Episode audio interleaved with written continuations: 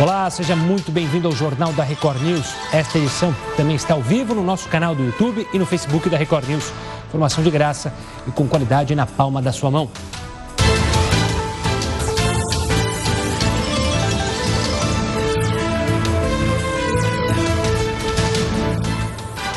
Vamos agora aos destaques desta edição.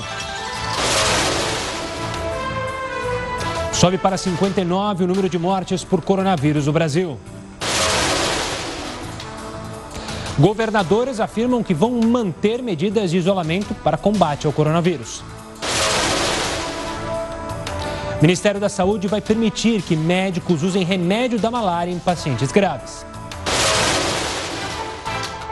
Bolsonaro e Dória trocam acusações em reunião que deveria debater métodos para combater a pandemia. Afinal, quais são os números de mortos na Itália? Vamos mostrar e esclarecer algumas dúvidas. Empresas aéreas suspendem 90% dos voos por causa da pandemia. O governo vai ajudar com 10 bilhões de reais. L'État c'est moi, ou o Estado sou eu, dizia Luiz XIV. O governador de Goiás ressuscitou o rei da França e disse que quem manda no Estado é ele. Coronavírus não perdoa nem a realeza. Príncipe Charles está infectado. Prefeitura de Cascavel, no Paraná, obriga pessoas que estão com suspeita de coronavírus a usar pulseira de identificação. Na sua opinião, isso contribui para combater a epidemia? Mande pra gente pelo WhatsApp. O telefone é 11 942 128 782. Nossa imagem do dia é de um outdoor que deu um recado para a população. Eu tô aqui porque sou um outdoor. E você? Tá fazendo o que na rua? É possível andar ao ar livre sem perigo de contaminação? Você vai ver. A Prefeitura de São Paulo reduz frota de ônibus por causa da pandemia do coronavírus e policiais militares pedem carona para chegar ao trabalho. Confinamento é responsável pelo aumento da violência doméstica. Nossa convidada vai explicar. Gaveta do Jornal da Record News. Afinal, onde serão julgados os responsáveis pela tragédia da Boate Kiss? Quem pagaria o rombo do governo para combater a pandemia? Será que teria que aumentar os impostos? Você vai ver. OMS estuda a relação do coronavírus com a perda do olfato e paladar.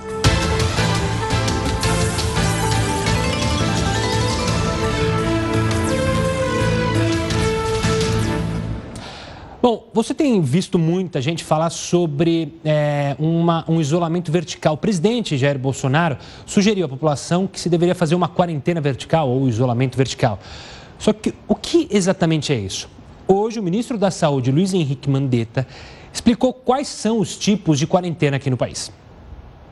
Duas maneiras de se fazer eventuais quarentenas. Tem essa que é horizontal, tem uma que é chamada vertical, que é quando você chega e fala assim: olha, o risco do pessoal de 49 anos para baixo é tão baixo que se eles tiverem um bom comportamento social, você pode soltar. Isso tudo vai vir aqui, está estudando, tem um bando de gente estudando, tem salas de situação, tem epidemiologistas daqui e de fora. Nós não vamos fazer nada que a gente não tenha confiança que a gente pode sugerir.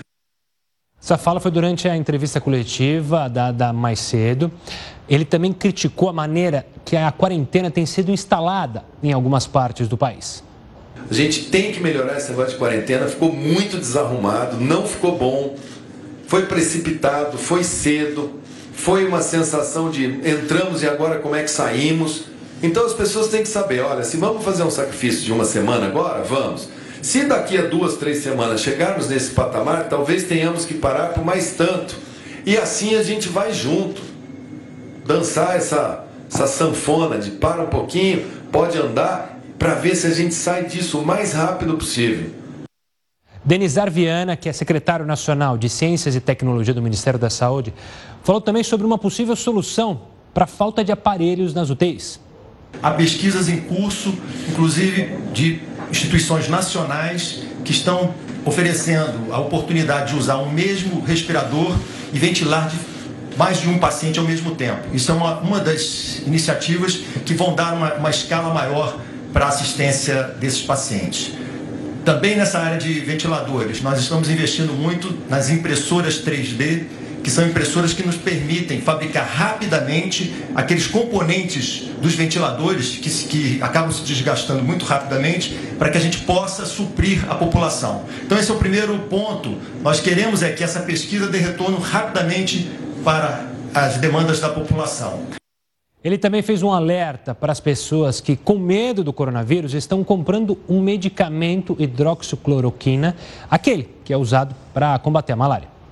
Não usem esse medicamento de forma é, fora do ambiente hospitalar. Por quê? Porque isso não é seguro. Esse medicamento tem que ser feito em condições de segurança, acompanhamento médico, porque durante o uso desse medicamento a gente pode ter algumas alterações no ritmo do coração. E isso tem que acontecer dentro do, do ambiente hospitalar. Então, esse é o primeiro ponto.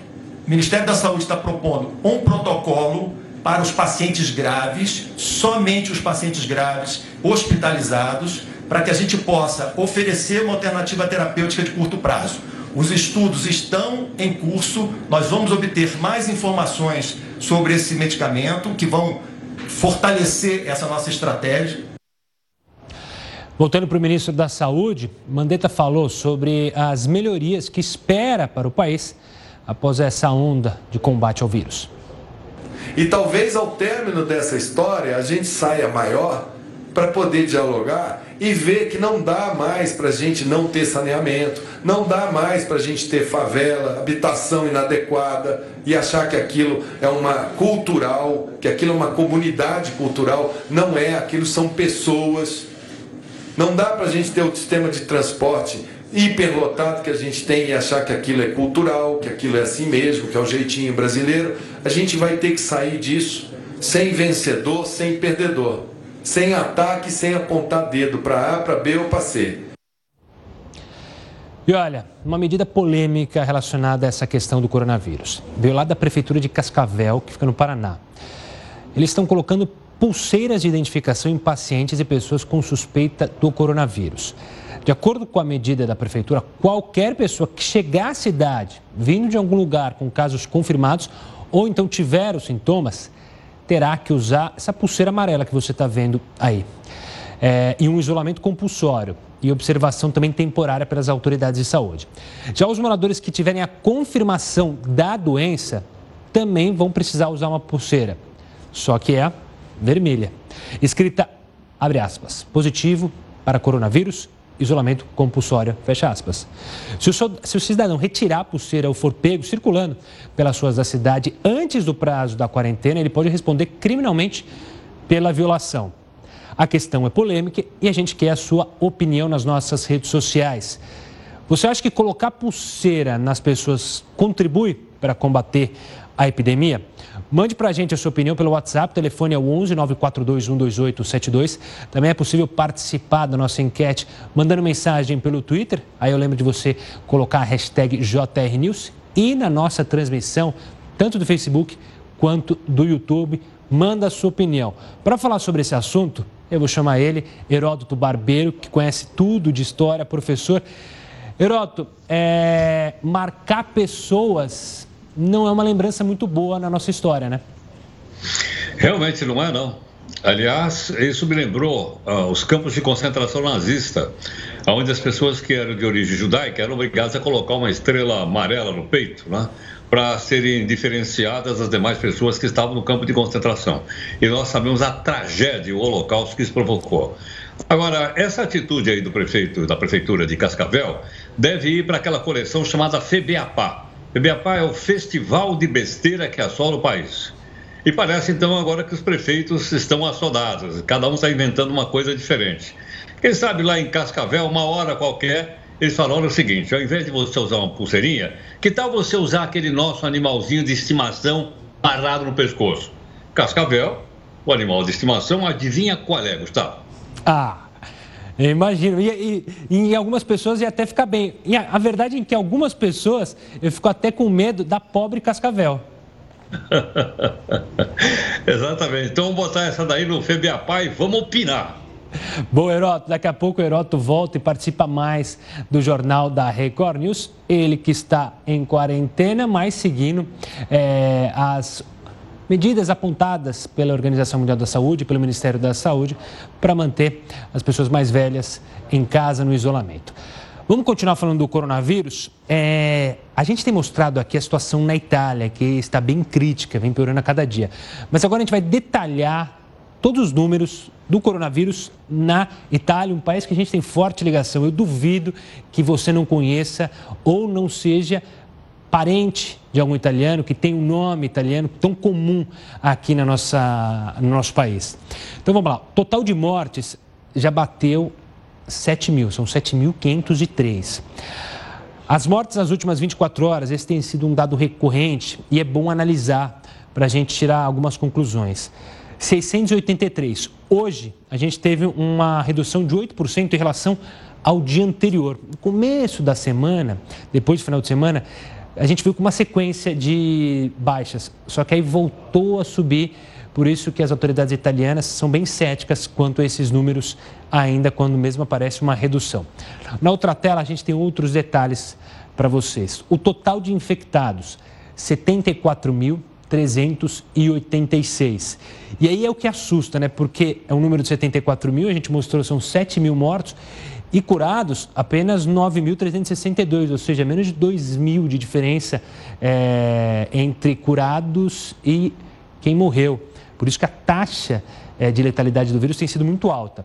Ainda estão doentes em tratamento, e aí, para você ter uma noção do quão grave é essa, essa a situação, 57.521. Grande parte desses 57 mil está precisando é, de leito em UTI, precisa de respirador e por isso colapso lá na Itália e em outros países da Europa, também na Espanha. A situação é bem crítica, mas está aqui. Todos os números da Itália, a gente, claro, segue acompanhando e detalhando para você aqui no Jornal da Record News. Nesses primeiros dias de campanha é, da vacinação, aqui no Brasil, isso é vacinação da gripe, não do coronavírus, que fique bem claro, não há vacina para o coronavírus ainda. Os idosos de todo o país, que são o grupo que estão recebendo a vacina, não estão encontrando medicamento. Pois é, várias unidades estão sem as doses por causa da enorme procura. Só em São Paulo, mais de 600 mil pessoas se vacinaram nos dois primeiros dias de campanha. Nesta fase, apenas as pessoas do grupo de risco, que incluem idosos e profissionais de saúde, estão sendo vacinados. Em Goiânia, a campanha foi suspensa no primeiro dia por falta de vacinas, ou seja, a procura foi muito grande. E no Recife, somente 20% das vacinas necessárias chegaram no estado e os postos de saúde reservaram algumas doses para imunizar os idosos que não podem sair de casa. Mais cedo a gente mostrou é, as afirmações do Ministério da Saúde com o Mandetta.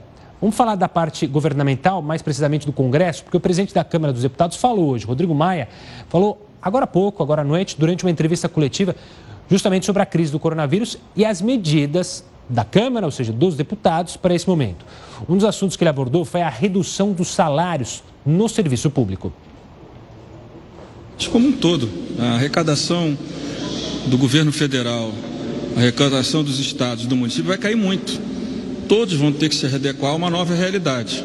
É nesse contexto que eu digo que todos vão ter que contribuir, né? inclusive com uma redução do salário. Mas eu acho que isso é uma construção que deve acontecer nas próximas semanas, porque é, é uma construção que precisa ser feita com diálogo, né? você não pode impor isso a outro poder, mas eu acho que a realidade da queda de arrecadação do governo federal, dos estados e dos municípios vai impor a todos uma necessidade de repactuação da estrutura de gastos. O deputado também falou sobre isolamento vertical, que foi sugerido pelo presidente Jair Bolsonaro, comentado pelo Ministério pelo ministro da Saúde, Henrique Mandetta, mais cedo, que a gente mostrou há pouco, o presidente da Câmara dos Deputados criticou essa proposta.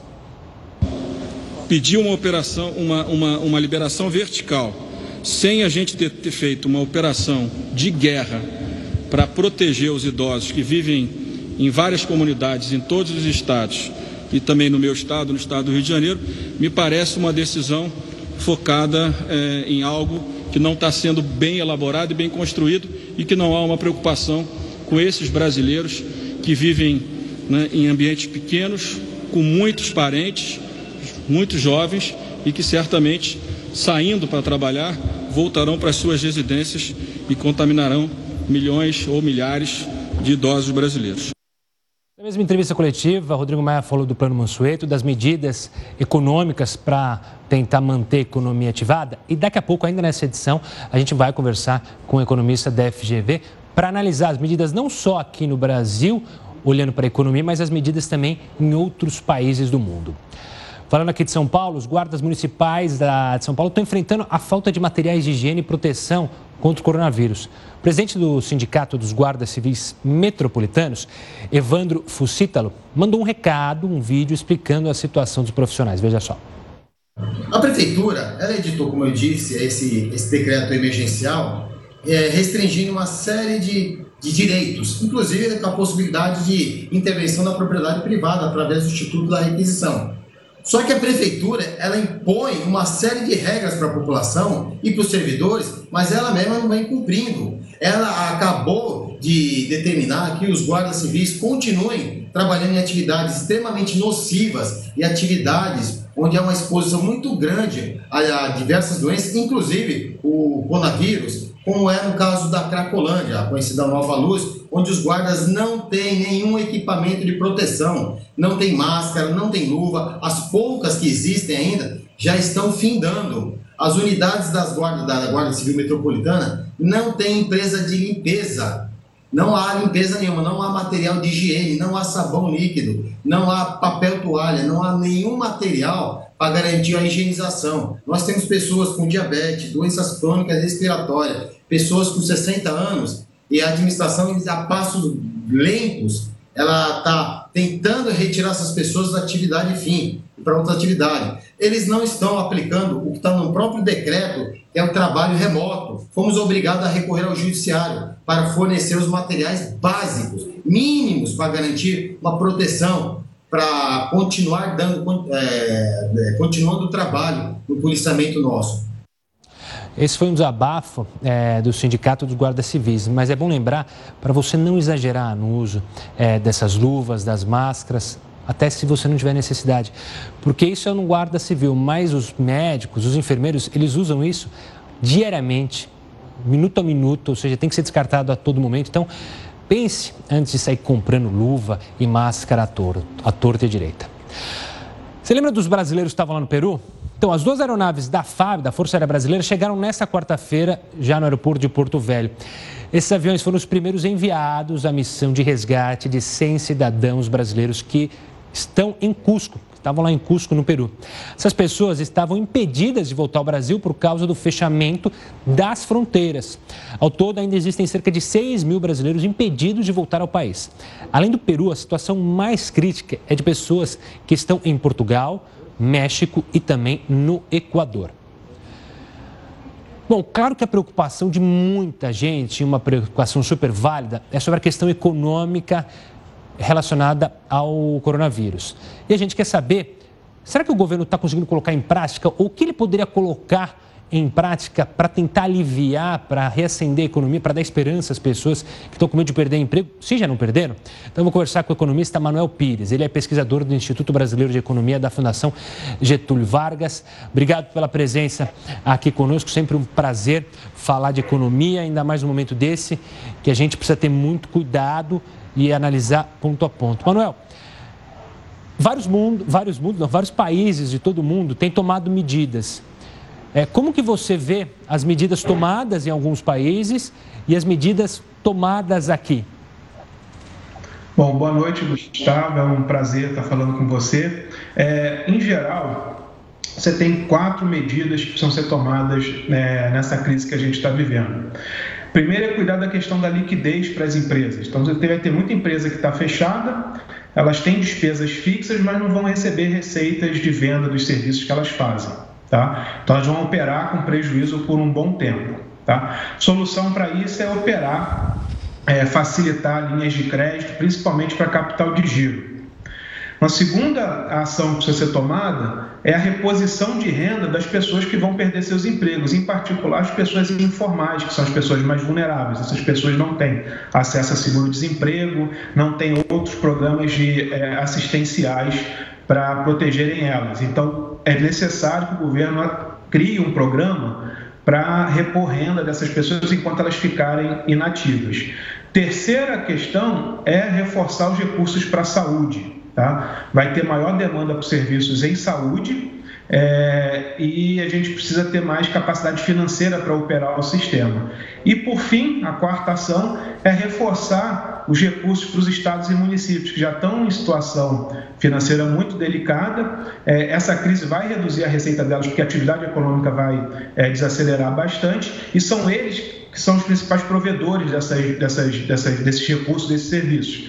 Então, o governo federal também precisa dispor é, de recursos para eles. Quando a gente compara o que, que o Brasil está fazendo com o resto do mundo, a gente está fazendo muito menos do que os outros países, é, os países mais desenvolvidos estão é, propondo. Então, a gente precisa correr para preencher esse, esse, esse vazio aí. Manuel, é, quando a gente fala em gasto público, ou seja, é isso que você está falando, o governo vai ter que gastar para justamente manter essas pessoas, manter as empresas. Vem a pergunta: tá bom, mas quanto gastar e como repor esse dinheiro? Porque o governo não pode simplesmente sair imprimindo notas, ou seja, tem que ter uma receita ou então uma receita lá na frente. Quais maneiras seriam para equalizar isso? Tá, é, tem uma parte dessas ações fiscais que elas não envolvem gasto público necessariamente. Essa parte de liquidez é, para as empresas, normalmente você resolve com crédito. Tá? Então é um dinheiro que sai e depois volta. O grande problema no Brasil hoje é que a gente não sabe quem vai fazer essas operações, porque os bancos é, eles não querem operar essas linhas, o risco é muito grande, as empresas estão fechadas, então você não sabe. É, é, não é fácil emprestar para uma empresa que está fechada, você não sabe qual é o retorno que essa empresa vai ter e se ela vai ter capacidade de pagar. Nos Estados Unidos, quem está fazendo isso é o Banco Central americano, nos países europeus, quem está cobrindo esse espaço é o próprio tesouro dos países, Alemanha, Inglaterra, é, França, Espanha. Tá? Aqui no Brasil, normalmente será feito por banco público, só que os bancos públicos estão com linhas muito caras, pouco competitivas. Então está um vazio para ver é, quem é que, não está definido ainda quem é que vai suprir ocupar esse espaço. Com relação ao que é gasto público efetivamente, que são as outras três ações, aí você tem algumas, form algumas formas de resolver. Tá? A primeira é se endividar e reduzir esse endividamento ao longo do tempo nos próximos anos. Então, o governo emite dívida, usa esses recursos que ele captou por meio de dívida para financiar esses recursos e, é, no, ao longo, depois da crise, ele vai fazer as medidas de ajuste que ele precisa. Outra forma de resolver isso é a, ser um pouco mais aberto, falar de forma mais aberta para a sociedade e falar, olha, eu vou é, repor renda de vocês hoje, mas eu preciso, de certa forma, ser financiado, financiar esse recurso que eu estou antecipando para vocês lá na frente, e eu posso, para isso, talvez eu precise de algum imposto pequeno, diluído ao longo de vários anos, é, para repor essa renda. Então, são os dois mecanismos tradicionais que governos têm para controlar a sua situação financeira numa, numa é, é, pandemia ou em situações de guerra, de maior restrição de mobilidade de pessoas, onde você precisa aumentar muito o gasto, mas não tem forma de financiar ele no, de forma equilibrada nesse presente momento. Manuel, é, acho que o pessoal de casa que já tentou ter um crédito, tem algum benefício social do governo, sabe que a dificuldade sempre é esse dinheiro chegar na ponta final. É, esse para você também é um grande problema aqui do nosso país. A dificuldade do benefício social chegar à ponta necessária, ou seja, desde o autônomo ao desempregado, ao pequeno e microempresário, e também acelerar a forma é, de se chegar a soluções? Porque a gente tem um Congresso que às vezes é muito tumultuado, decisões do Ministério da, é, da Economia que precisam passar. Isso também é um entrave, o que diferencia nós brasileiros de outras partes do mundo. Hoje, é, o presidente Donald Trump, inclusive, é, já anunciou aquele projeto é, que envolve trilhões de dólares americanos. Ou seja, a gente fica para trás por causa dessa demora, dessa burocracia existente no nosso país?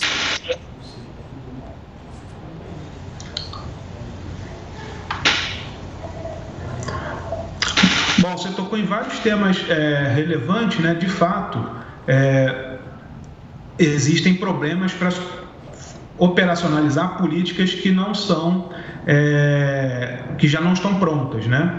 Então a gente sabe fazer política de transferência de renda para quem está no cadastro único, que foi esse programa que o governo anunciou recentemente.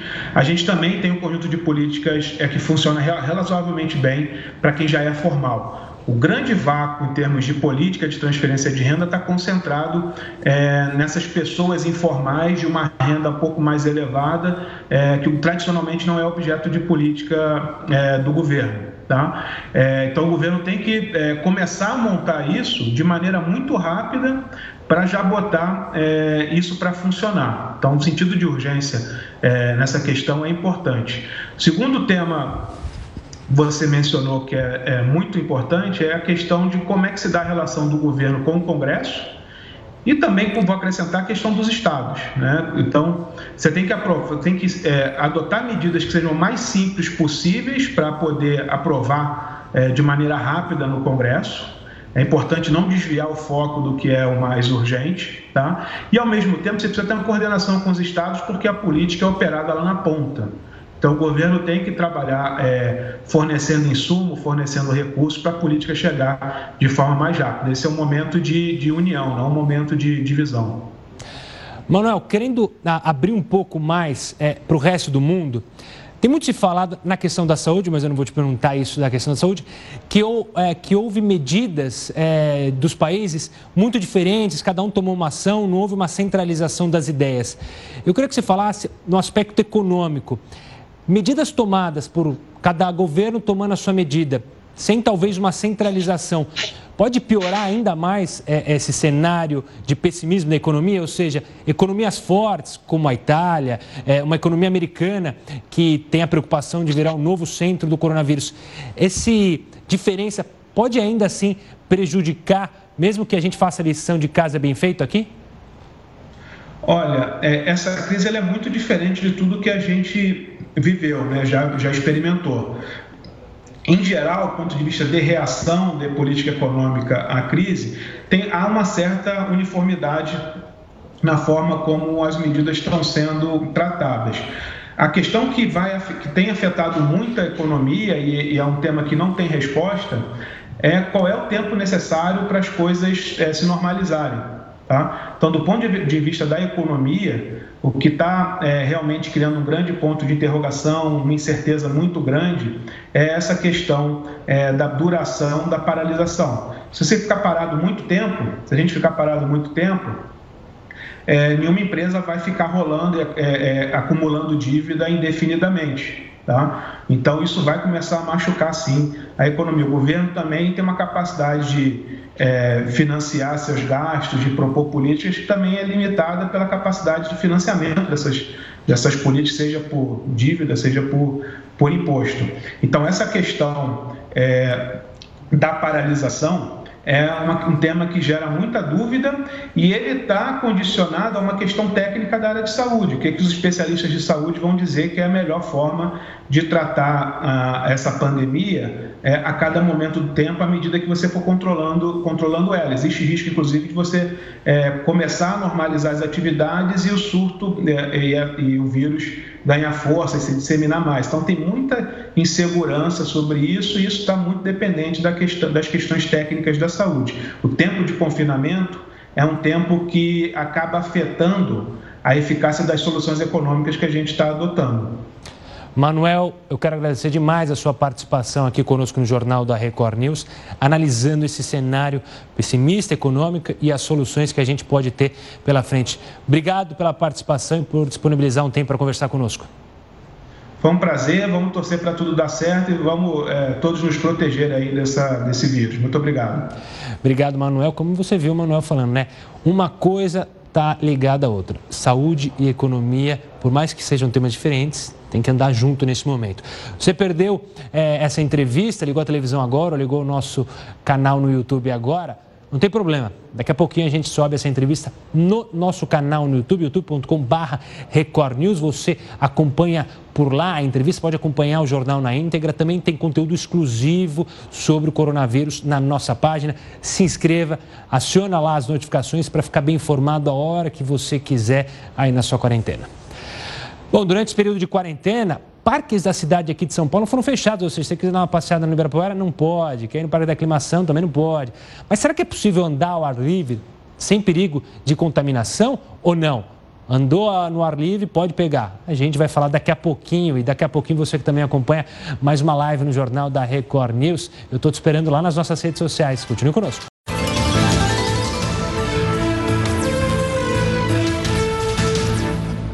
JR News de volta para falar mais sobre o coronavírus. Com o fechamento de academias de ginástica durante esse período de quarentena, uma dúvida surgiu: será que os exercícios ao ar livre estão liberados ou não?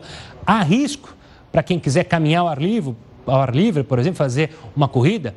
Bom, a gente chamou para conversar o infectologista da Faculdade de Medicina do ABC, André Neves, conversa agora sobre esse assunto. André, obrigado pela participação aqui conosco. É, essa polêmica de sair, não sair, cada vez está maior. Muita gente em casa gosta de fazer exercício, fazer seu crossfit, fazer aí seu treinamento funcional. De fato, fazer os exercícios ao ar livre, na rua, tem risco para as pessoas? Olha, na verdade, boa noite a todos, é, primeiramente, mas na verdade, se você estiver fazendo ar livre na rua, sozinho, não vai ter risco nenhum. A pessoa sozinha, andando de bicicleta, enfim, o problema maior é liberar isso para todo mundo e aí, fatalmente, umas pessoas vão começar, logicamente, a encontrar com as outras e aí a distância segura entre as pessoas não vai haver mais.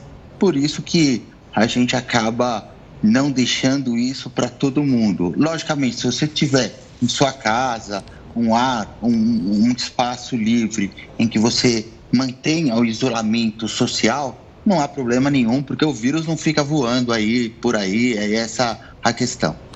Doutor, tem muita gente que segue aí na rua trabalhando, eu, você, né? Nós somos uma das duas categorias que seguem é, trabalhando. E muita gente que caminha ao ar livre, às vezes ou vai fazer a sua caminhada, ou então vai ao trabalho é, a pé, está usando uma técnica para voltar para casa de passar lisoforme no, no tênis, um cuidado com a roupa. É importante ter esse cuidado para quem vai caminhar na rua, fazer exercício, ou seja, o vírus pode ficar é, na roupa, nas nossas, é, nossos pertences e a gente pegar o vírus por causa disso?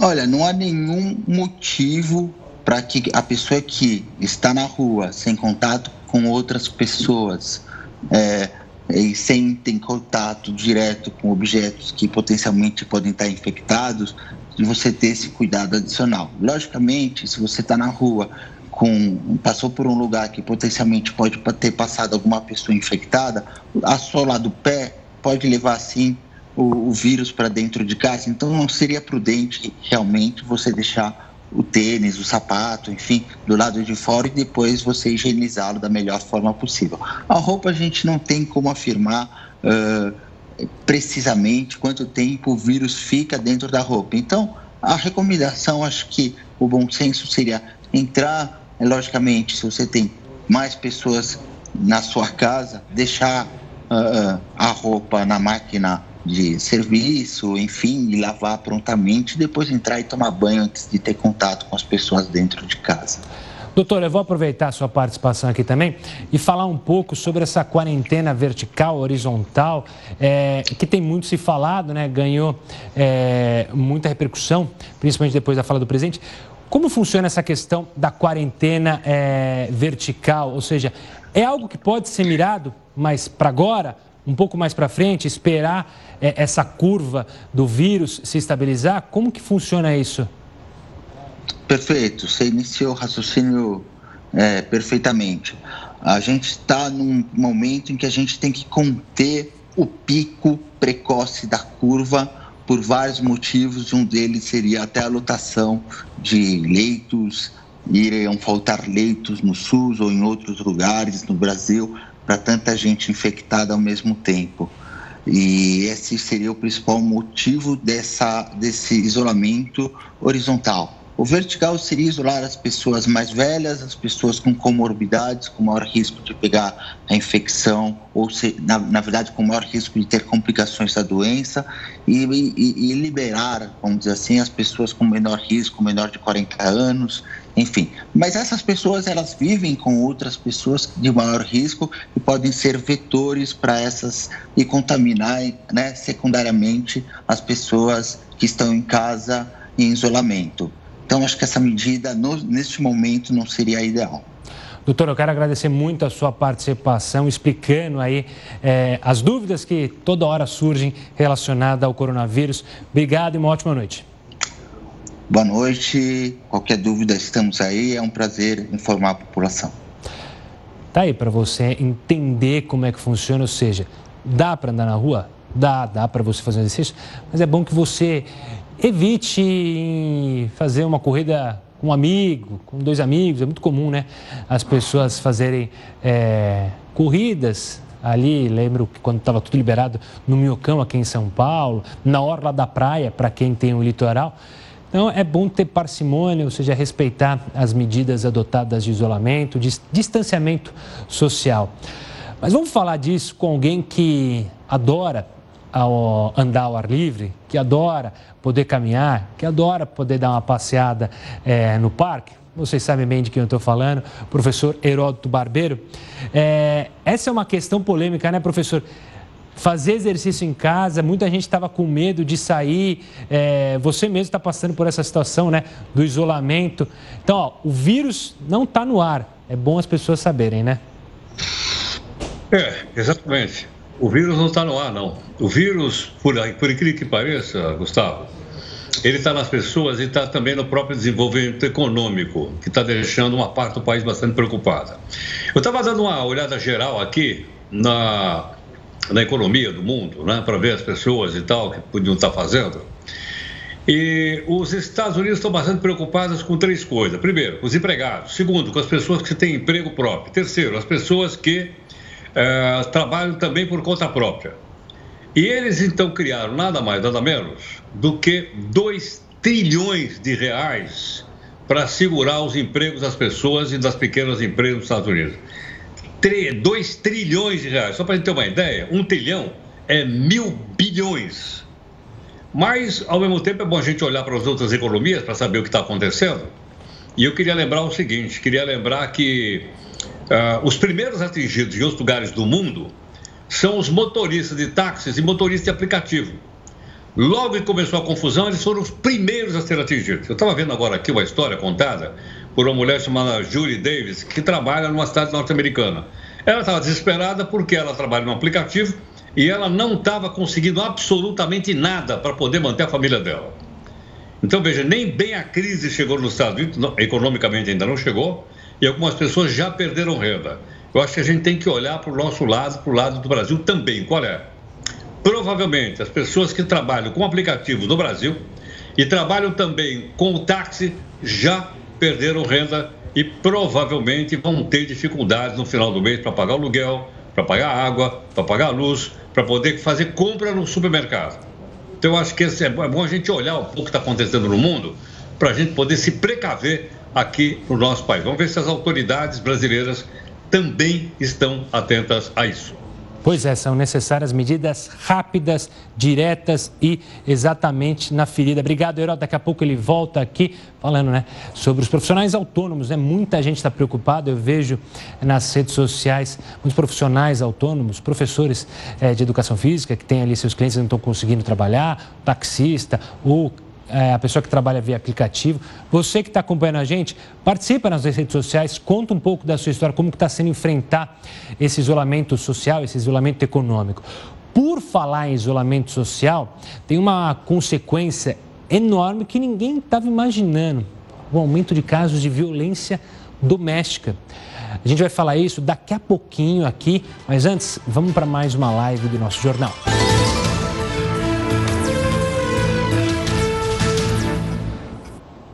Você que está preocupado com o coronavírus, a toda hora está pensando, será que eu estou, será que eu não estou? Mais uma informação aí positiva, uma informação para você pesar na balança. É que médicos de diferentes países estão relatando a perda de olfato e paladar em alguns pacientes do coronavírus. Algumas pessoas afirmam perder esses sentidos sem apresentar esses sintomas comuns da doença, como a gente já falou bastante, febre, tosse, dificuldade para respirar. A Organização Mundial da Saúde estuda a relação desses problemas com o coronavírus. Já autoridades brasileiras dizem que o surgimento súbito desses sintomas pode indicar sim o contágio por coronavírus. A gente segue falando é, do coronavírus, mas numa área mais mental, uma área mais social, que esse isolamento trouxe, consequência que ninguém gostaria. Aumento dos casos da violência doméstica, isso no caso mais drástico, né? No Rio de Janeiro, por exemplo, esse aumento foi de 50%. Mas por que será que acontece isso? A neuropsicóloga Leninha Wagner vai conversar aqui com a gente para falar sobre isso. Leninha, obrigado por conversar aqui conosco. É, não há explicação para agressão e violência doméstica. A gente já parte desse princípio. Mas eu queria entender é, por que esses aumentos têm relação com isolar as pessoas, um homem violento, uma mulher violenta entre eles e isso causar é, agressão entre os parceiros? Boa noite, obrigada pelo convite. Infelizmente, tem relação sim. Quando pensamos que o cenário do Brasil a cada dois minutos, cinco mulheres são agredidas, já é algo preocupante. Mas nesse momento de isolamento social que alguns indivíduos percebem como confinamento, como abandono, além de tudo, tem instalado aí um certo pânico e o medo. Nas incertezas, as pessoas sentem medo. Isso é gerador, muitas vezes, de violência, sim. Quando pensamos também que no isolamento social acontece um excesso de convívio familiar, numa dinâmica fermentada por crianças dentro de casa, em espaços reduzidos. Isso toma proporções maiores.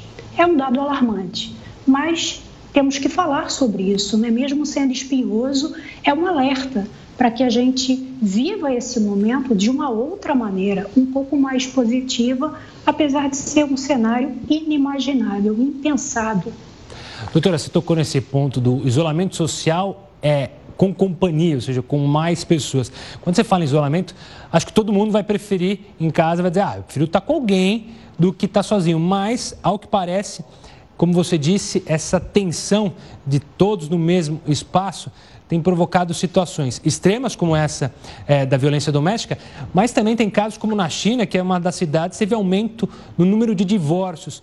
Como é que a gente faz para a gente ficar junto e trabalhar essa dificuldade sem pôr em risco as nossas relações, tanto com os pais, filhos e companheiros? Bom, quando pensamos num par que formam um casal, pensamos que muitas vezes ao longo do ciclo vital nós mudamos, modificamos, são dois indivíduos que não se dividem, né? A gente não está falando de individualidade, sim de individuação. Isso precisa ser visto eventualmente como um contrato longo, onde a gente possa abrir o diálogo para fazer alteração nesse contrato de casamento. Então, eu acho que é uma grande oportunidade para conversarmos, dialogarmos, já que estamos tendo que conviver antigamente fora desse período da quarentena, do confinamento, do isolamento, nós convivíamos em sociedade e era diluída essa tensão, que tinha ali muitos conteúdos negativos, latentes, que não eram manifestos e agora vão se tornar manifestos pelo excesso de convívio familiar. Acho que Infelizmente, essa questão de que briga entre marido e mulher, ninguém mete a colher, não, precisamos meter a colher, uh, apesar de muito dos comércios estarem fechados, mas postos de gasolina, hospitais, farmácias, delegacia da mulher está aberta. Se você perceber que tem alguém que está em sofrimento, porque muitas vezes a vítima não tem essa coragem ela se sente humilhada, se sente envergonhada e o pior, se sente culpada, porque na dinâmica da relação, o abusador transforma essa relação tóxica, abusiva, como se a culpa fosse da vítima. Então a gente precisa também estar alerta para essas questões e denunciar sim. Esse é um momento dramático, um momento que nós não esperávamos viver. Eu falo que é um cenário inaugural. Estamos todos inaugurando uma nova era, mas precisamos estar atentos para as coisas que já aconteciam e que não podem tomar essa proporção exponencial. Doutora, quem está em casa e percebeu que está com a situação é, no estresse, é, a gente falou mais cedo, é, durante, esses, durante essa semana, sobre a possibilidade de fazer consultas com médicos via WhatsApp, via redes sociais, via uma câmera.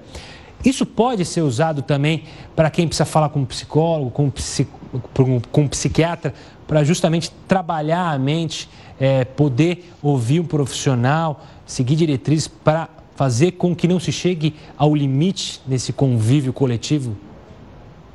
Esse protocolo já era usado por mim mesma, por exemplo, apesar de ter uh, o consultório com pacientes presenciais, mas eu já havia, é, já existia no mercado essa modalidade né, para profissionais credenciados pelo Conselho Federal de Psicologia precisamos de um cadastro para exercer essa modalidade de atendimento. Acho que novos protocolos foram abertos diante da demanda e é o momento da gente procurar, sim, manter a sanidade mental, manter a saúde emocional equilibrada, inclusive porque a imunidade ela tem um emocional muito forte. Quando a gente está em dia com a nossa saúde mental, com a nossa tranquilidade, buscando também nesse momento por informações positivas, porque tudo que nós pensamos, nós sentimos. Se ficarmos confinados dentro de um apartamento, ouvindo, buscando só informações negativas, vai se instalar o pânico e diante disso a agressividade ela pode surgir. Então podem buscar profissionais que estejam cadastrados dentro do CFP, do Conselho Federal de Psicologia, para que façam a prática da terapia online ou inclusive da terapia de casal online, para que isso seja resolvido de uma melhor maneira, quando temos a possibilidade de dialogar e ter um vocabulário enriquecido para transformar sentimentos, pensamentos em palavras e não projeções mentais acerca do outro, as coisas podem se resolver de uma maneira muito mais amena e agradável para ambas as partes. Doutora, quero agradecer demais a sua participação aqui conosco. Obrigado é, pelas palavras, porque nesse momento a gente fala muito do problema da saúde do coronavírus, do problema econômico, mas a nossa saúde mental também está sendo colocada à prova. Muito obrigado, doutora. Eu que agradeço. Uma boa noite. Muito obrigada. Você gostou dessa entrevista? Te convido a ir lá no YouTube. Daqui a pouquinho a gente vai subir ela completa nas nossas redes sociais, no YouTube, no Facebook. E aí você que perdeu algum trechinho pode é, assistir de novo e também pode compartilhar. Eu peço para você compartilhar o conteúdo que a gente tem feito com muito carinho aqui, com muita calma e discernimento para levar a informação de qualidade para você nesse momento de tensão. O governo do Distrito Federal, veja só, decidiu que vai restringir o funcionamento dos postos de combustível por causa do coronavírus. A gente fala sobre isso daqui a pouquinho. Eu te espero em mais uma live nas nossas redes sociais.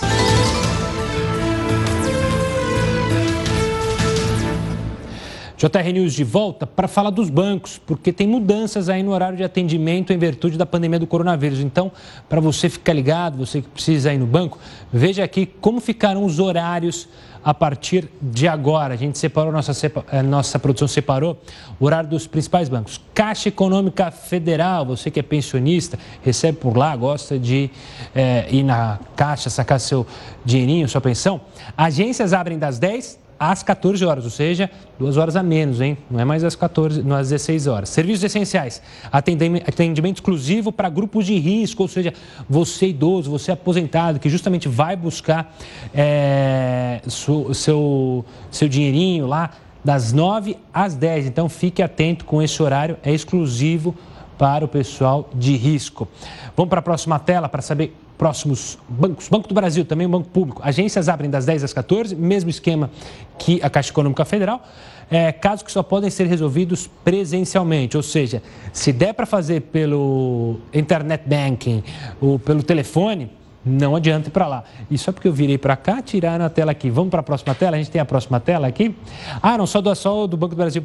Vamos falar com o Heroto aqui. Não quero saber se ele vai no banco ou não, mas eu quero saber sobre mais essa decisão do governo do Distrito Federal que decidiu é, mudar os horários dos postos. Essa, vai mais, essa é mais uma para a lista ou não? Era que é só no país.